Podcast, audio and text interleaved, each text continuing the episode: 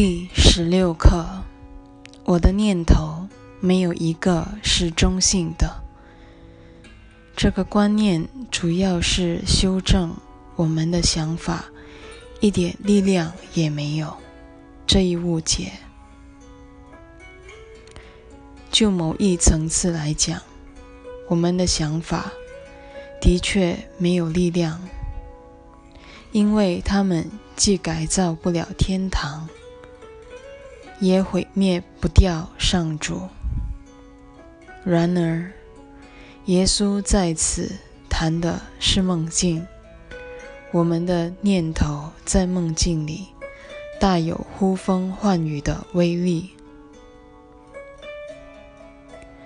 试看念头造就出来的一切，他之手打造出物质世界，以及一个具有生理与心理特质的自我。这个自我不只相信自己活在世上，还认为自己活在浩瀚的宇宙中。正文第三十一章第一节，救恩的单纯性也有类似的提醒。耶稣告诉我们，切莫低估了自己的学习潜能。那段话虽是耶稣回应海伦叨叨不休的抱怨，但其实是对我们每个人说的。别告诉我你学不来这部课程，别跟我说你的心灵和念头没有力量。好好正视一下你目前的本事。你就知道自己有多大的能耐。以下就是他一针见血的原文，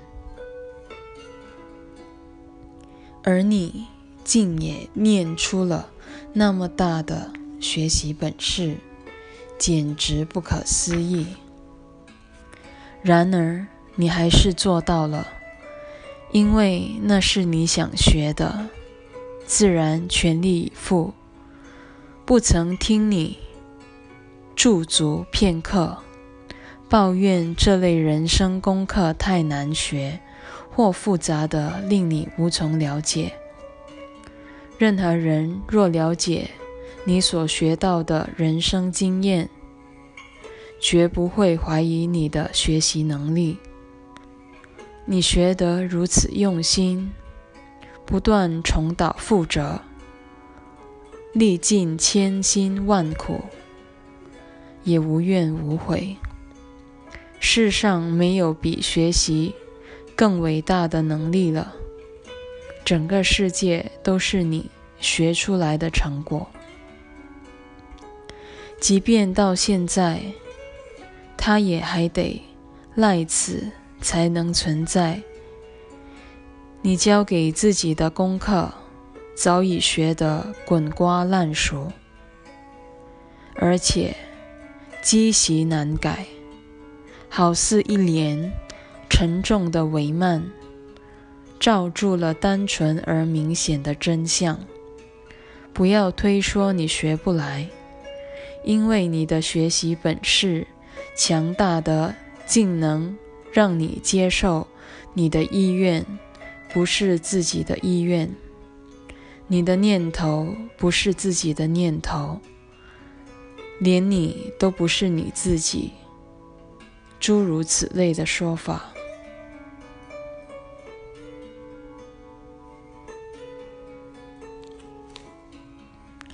谁敢说这种课程很容易学？你学到的还不仅止于此。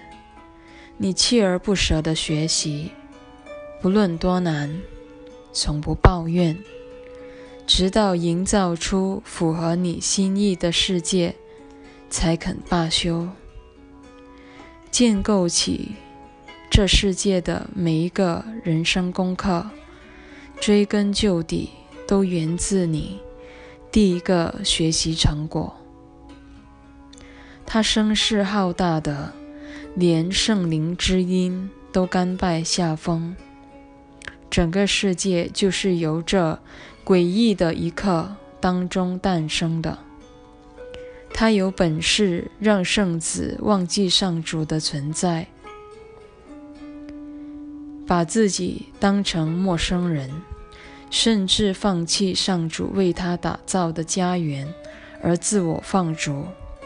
一直在教自己上主之子有罪的你。不能再推说自己学不来救恩传授的简单课题了。这番话说得毫不留情，然而整部课程就是奠定在这一真理上的。不仅练习手册前面的几课，整部正文都在耳提面命。要我们特别留意心灵内那股抵制上主的选择能力，因为我们得救的希望也系于这一能力。换句话说，包庇分裂之念的心灵，成了天地之间唯一能拯救自己的力量。小我千方百计想要压制。不让作声的，正是这股力量。看来，小我的计谋好像得逞了。他打造出一个世界与身体，使上主之子从此陷于失心状态。奇迹课程的目标其实非常单纯，就是帮我们重新意识到心念的力量。不止由此认出自己的错误，还能抓到犯错的那个点，然后在那一点上重新选择。今天这一刻就是提醒我们，心念具有无比的能力。然而，问题也跟着来了，因梦境中的我们早已相信这些念头已经毁了天堂。上主，连圣灵也无法幸免。这些信念经过罪疚的推波助澜，更是势不可挡，令我们不能不极力压抑和否认，最后不得不将它投射出去。世界就这样形成了。说穿了。整个世界幻象不过是一套防卫机制，试图抵制小我的指控。你那强大的心念已经把天堂给毁了。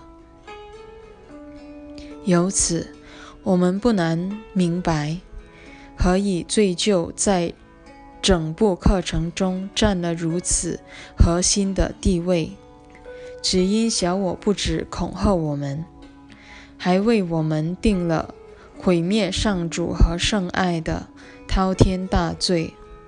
总而言之，在彻底了悟那些妄念不仅一无所能，而且不曾留下任何遗害以前，我们必须先对这些念头在梦境里呼风唤雨的能耐有一番认识才行。这是本课练习的宗旨所在。一点一到一点二，今天的观念只是初步撤销你以为自己的念头不会产生任何后果的信念。你所见到的美事美物，都是你的想法所形成的结果。不妨在你所见到的美事美物。都是你的想法所形成的结果。这句话下面用色笔画线提醒自己。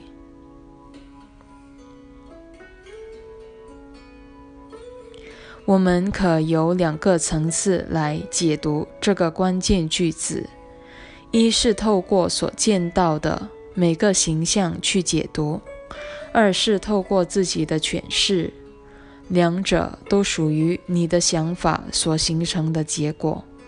首先，就形式层次而言，我们因这天人分裂的信念，看到形形色色的物体，例如人物、椅子、铅笔、钟表、墙壁等等。这些各自独立的物体，全是分裂之念直接形成的结果或阴影。其次。是更重要的诠释层次，这才是奇迹课程的宗旨所在。尤其是练习手册，一开始就想尽办法让我们明白，问题不仅在于我们看到什么，还包括我们怎么看到它。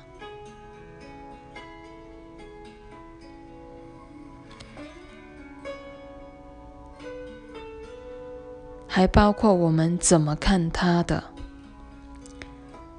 耶稣在正文和教师指南说的不能再清楚了。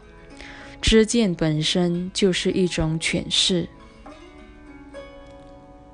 我们对客观事实知见，必然与自己心中的诠释脱离不了关系，因为它们根本是同一回事。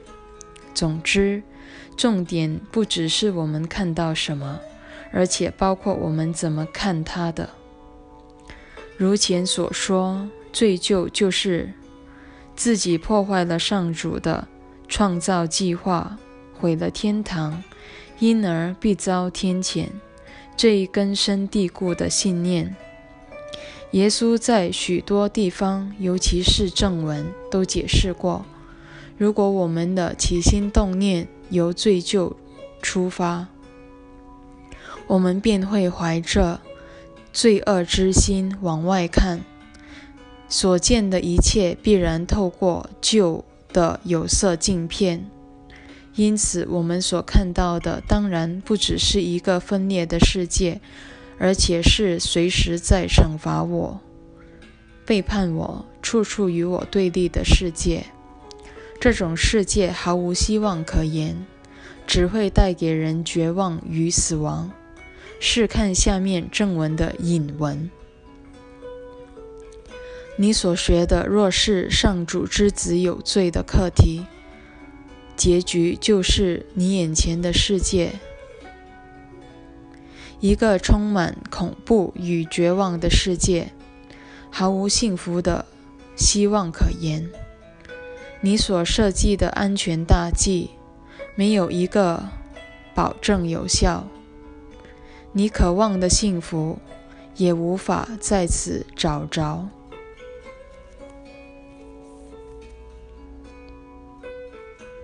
此外，只要仔细留意一下自己的心态，便会发现，每当自己感到快要生气，焦虑或消沉之时，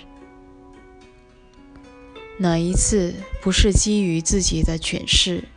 全都是外面那些东西害的。这个诠释乃是直接由我们心内不可告人的秘密所流出来的。只要我们还会暗暗自责、背叛了上主，这是藏在每个人。心中不可告人之罪，那么我们在周遭只会看到各式各样的背叛行为。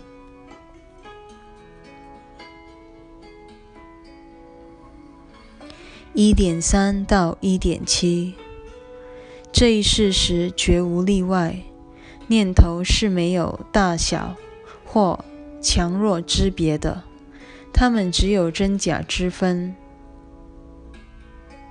凡是真实的，创造出来之物也会如它自身一般真实；凡是虚假的，营造出来之物也同样虚假。凡是真实的，创造出来之物也会如它自身一般真实。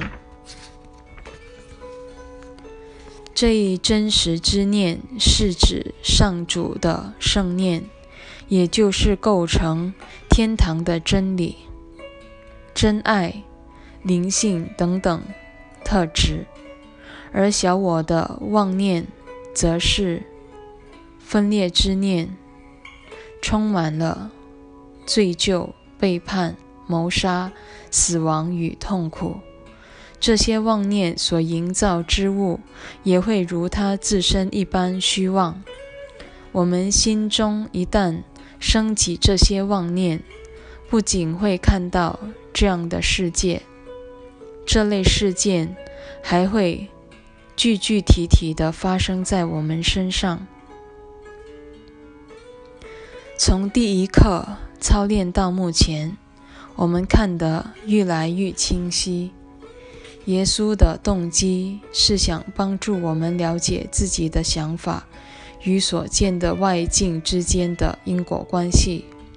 我们的想法决定了自己眼前的世界。一言以蔽之，我们的心念是因，世界只是心念造成的果。二点一，没有比所谓的杂念。更自相矛盾的观念了。我们的念头绝非一般认为的无谓想法，因为它们具有无比的能力。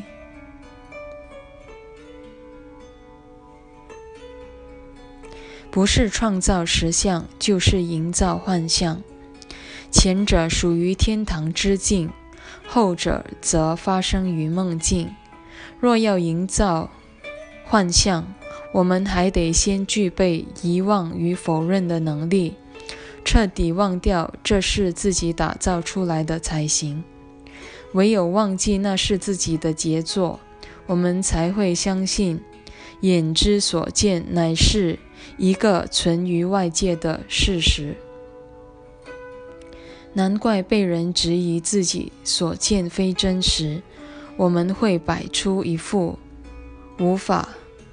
苟同的姿态，我们如此肯定自己所见的一切千真万确，因为我们如此肯定活在世上的自己也是真实的。既然整个世界都来自分裂之念，我们自会同样的坚信不疑。世界确实是我们造出的那个样子。也是我们眼中所见的样子。可叹的是，我们压根儿未曾质疑我们对自己的看法以及心目中的世界。二点二到二点四，那延伸出整个世界的知见，岂能称为无畏？你的每个念头，不是助长真理，就是助长幻觉。它不是延伸真相，就是滋生幻象。你确实有无中生有的能力，然而不论你怎么滋生延繁衍，都无法将它延伸到真理实相那里。世界的知见，耶稣这一说法饶富深意，他要我们理清念头不会造出一个世界。只会造出世界的知见，也就是我们眼中的世界。耶稣这样的理清，在全书中并不多见。基本上，他是要提醒我们，外面那个世界根本就不存在，而只存在我们的知见里。在梦境里，我们想要看到什么样的世界，就会看到那种世界。想要看多少次，就会轮回多少次。但不论怎么看或看多少遍，也不可能把世界弄假成真。这段提到的“延伸”或“推恩”一词，在奇迹课程里必然涉及圣灵，而圣灵是不可能延伸出虚无幻象的。但是，已经。陷于神智失常的我们，却坚信自己有此能耐，而且想要多少幻象，就能生出多少幻象。然而在真理实相里，不论多少幻象，终归虚无；不论是一成零，或一千成零，结果一样都是零。三点一到三点二，除了认清念头绝不会是无谓的以外，你还应认清，你的念头不是带来和平，就是战争；不是爱，就是恐惧。这一认知是你得救的先决条件。没有一个结果是中性的。因为没有一个念头是中性的，下一刻还会进一步指出，我们所看到的一切也不是中性的，只因自己心里的想法并非中性的。为此，得救的关键就在于我们是否能够认出自己念头的力量。毋庸置疑，它指的是梦境层次。他再次提醒我们，分裂心灵中只有两套想法：一是导向斗争或恐惧的小我思维，一是导向平安与爱的圣灵思维。所以，我们得先知道自己的念头，既非无谓的，也非中性的。才可能明白耶稣所说的仅仅两种思维的深意。这一说法把问题单纯化了，因为我们的知见、感受和诠释一向趋向复杂化。例如，我们很快就会读到，连愤怒都有一丝不悦和震怒的不同。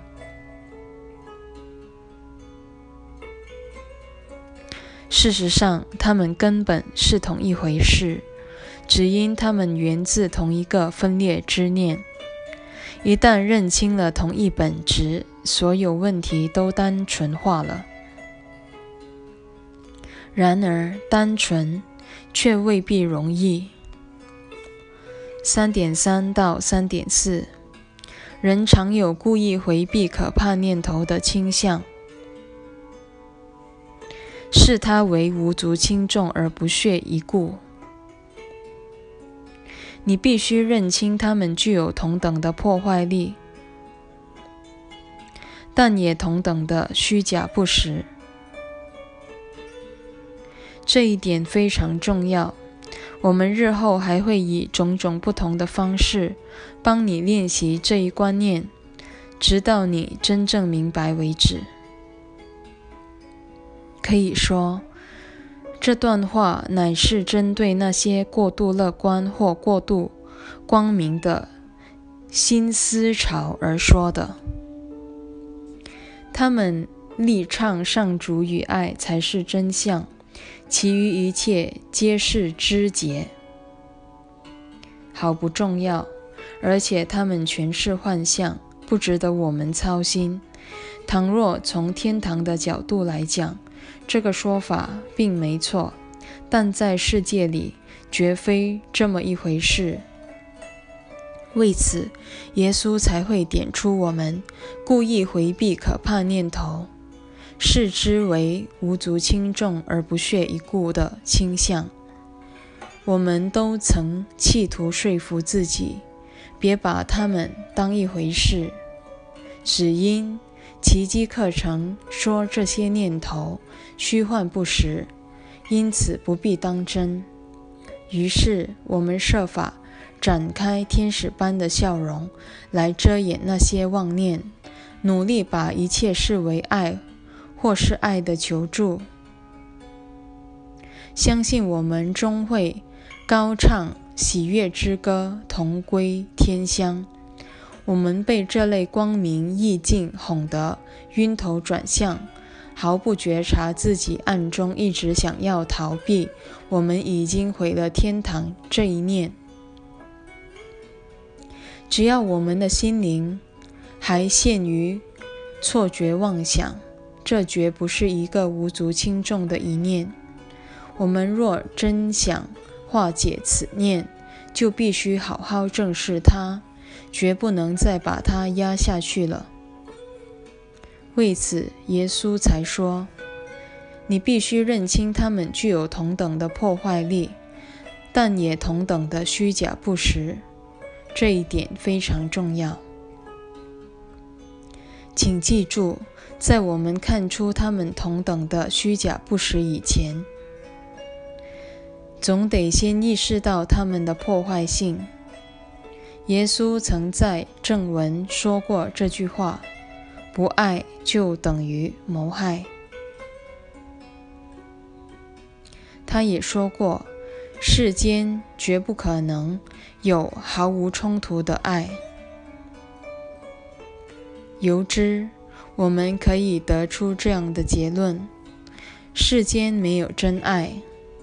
不爱就等于谋害，那么世上所有的念头都属于杀人不见血的谋害之念，故具有同等的破坏力。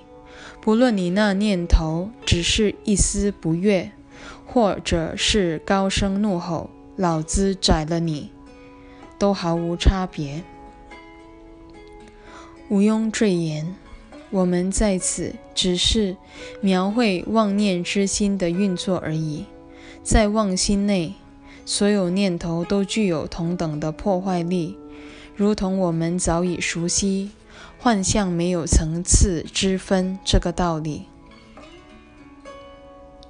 所以，千万不要对这段话掉以轻心，即使你认为自己。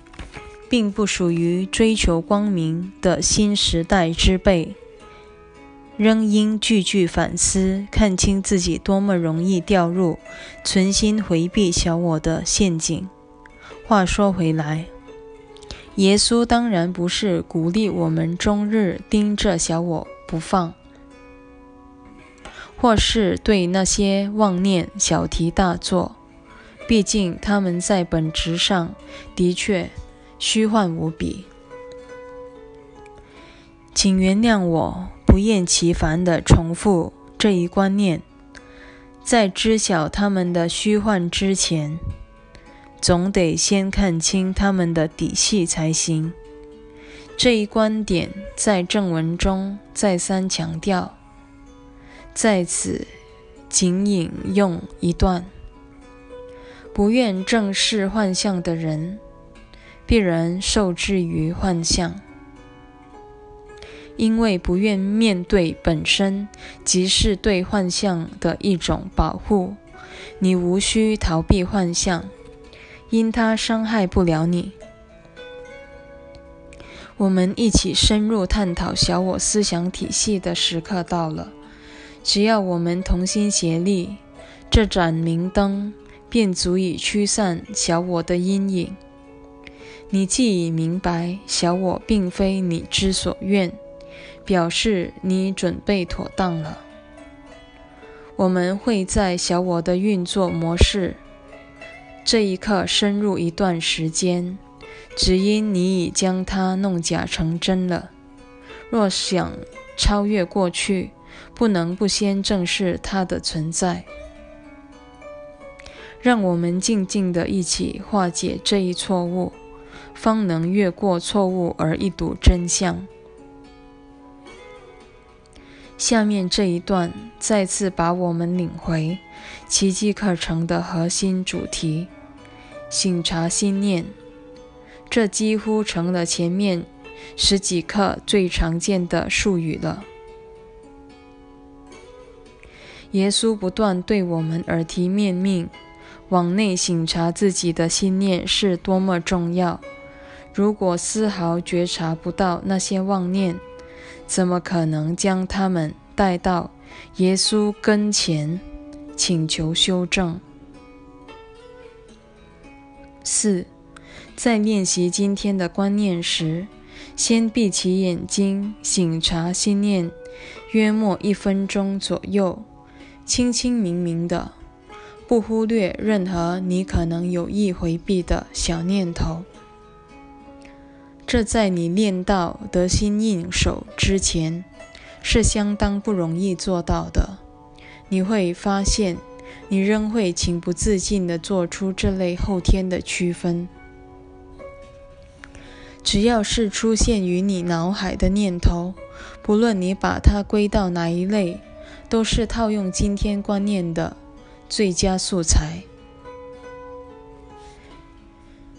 这可说是耶稣教导我们奇迹没有难易之分的另一范例。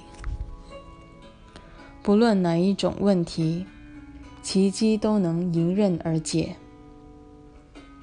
因为所有的问题都是同一回事，因此，即使看来无伤大雅的小小杂念，也切莫掉以轻心，因为它们可能隐藏了整套的小我体系。更别提我们自认为至关紧要的那些想法了。至于后天的区分，指的是区分这个。比较重要而那个不重要的决定，或者轻微的不悦不算什么，我对某人的怨尤才算严重。这类的判断，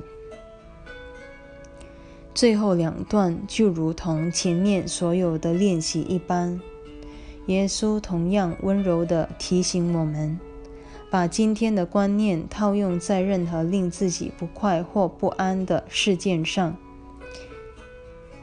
五和六练习时，先向自己复诵一遍这个观念。一有念头掠过脑海，即刻觉察它的存在，同时告诉自己：我对于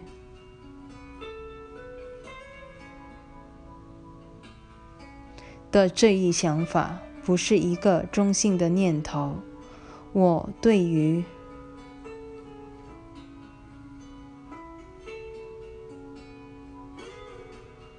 的那一想法，不是一个中性的念头。同样的，每当你一觉察到令你不安的念头时，不妨套用今天的观念。下面建议的形式即是为此目的。我对于的一。的这一想法不是中性的，因为我没有任何中性的念头。如果你练得毫不费力，一天不妨练个四五回；若感到有压力，三次也就够了。只要心中已不自在，就该缩短练习的时间。我们再次体会到耶稣是如何循循善诱的引领我们步上疗愈的旅程。他教导我们如何正视自己的念头，尤其该试着警觉令自己不安的念头，因为大多数人根本不允许自己感受到那种不安，更遑论去追溯心里的。罪疚究竟是从哪儿来的了？